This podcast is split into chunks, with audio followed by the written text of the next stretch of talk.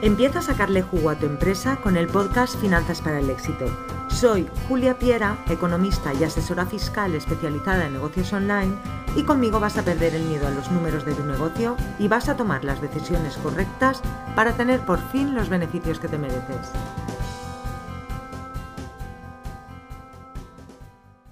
Bienvenido a Finanzas para el Éxito, episodio 14, el podcast donde te hablo de números online, de finanzas para emprendedores y de impuestos para autónomos y pymes.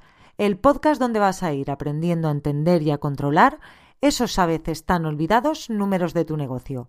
Si no lo has hecho ya, Entra en juliapiera.es barra guía y descárgate mi ebook gratuito Cómo tomar el control de tu empresa en cuatro pasos, donde te cuento tips de finanzas que puedes aplicar hoy mismo para tomar el control y hacer más rentable tu negocio.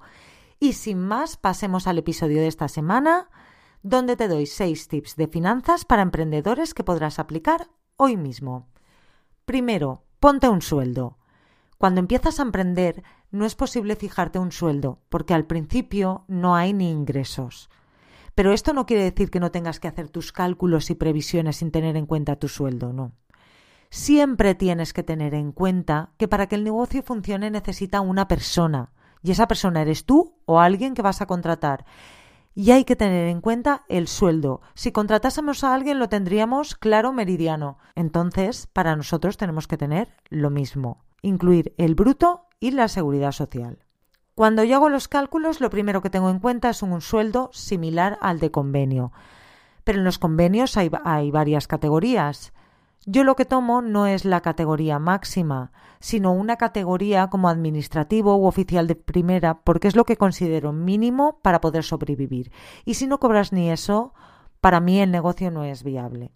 Además de considerar un sueldo, tienes que tener en cuenta un tiempo en el que quieres empezar a percibirlo y comenzar a tener beneficios. Márcate un plazo y si en ese plazo no consigues pagarte un sueldo ni acercarte a ellos, abandona o busca otro camino.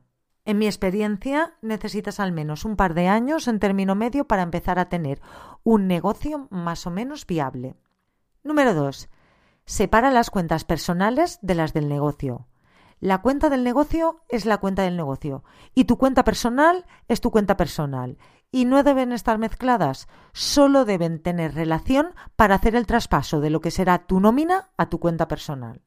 Es un consejo que he visto que se ha dado en mil y una ocasión, pero todavía veo autónomos y emprendedores que tienen una única cuenta y ahí van todos los recibos de la casa, de autónomos, de todo, todos los impuestos, todo. Mm, yo no sería capaz de aclararme, tampoco creo que tú puedas, y más cuando alcanzas un cierto nivel.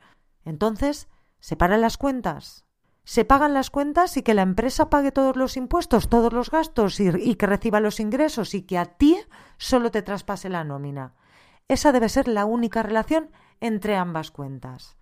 Tercer consejo hazte un cursito de finanzas, un cursito, un cursote, lo que quieras.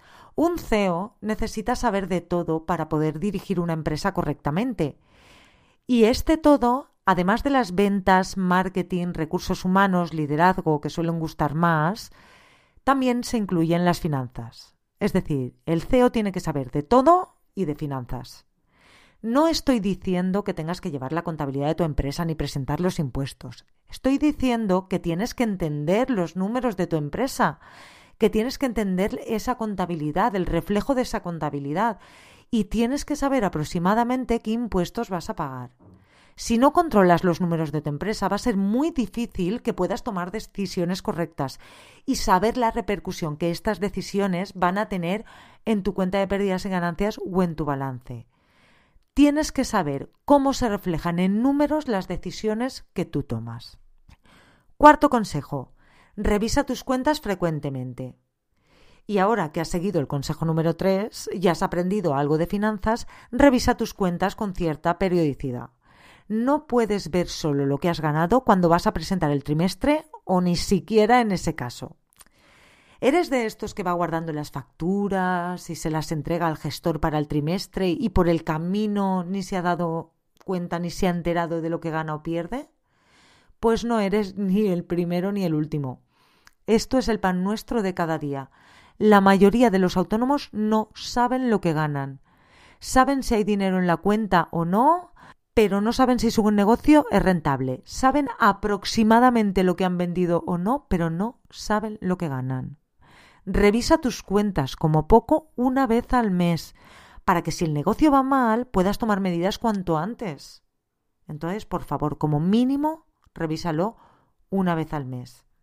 Quinto, entiende que tiempo significa dinero. Quinto, entiende que tiempo significa dinero. Cuando empiezas a emprender y miras blogs y tal, te dicen eh, o tienes tiempo o tienes dinero. Si no tienes tiempo ni dinero, háztelo mirar, porque estás en el camino de la ruina, y esto se da en más ocasiones de las que piensas. No quieres tener un hobby caro, quieres vivir de tu pasión, y eso significa cobrar por lo que haces. Comienzas a emprender, lo haces a precios bajos porque piensas que si no nadie te va a comprar y entre generar contenido, que todo lo haces tú mismo y atender a pocos clientes que tienes y hacerlo gratis para familiares y amigos, acabas no teniendo ni tiempo ni dinero, lo que significa ser un pobre desgraciado, como decía Gabinete Caligari. Consejo número 6. Ten siempre un colchón para emergencias. En el post anterior ya te recomendé que una de las razones que hacen fracasar tu negocio es comenzar a emprender sin tener ahorros. Ahorra, ten un colchón, cuanto más grande mejor. Si en las previsiones ves que no vas a ser viable hasta los dos años, tienes que tener un colchón de dos años o más. Y si en seis meses ya empiezas a dar beneficios, pues el colchón puede ser menor. Pero analízalo y ahorra y evita endeudarte en la medida que puedas.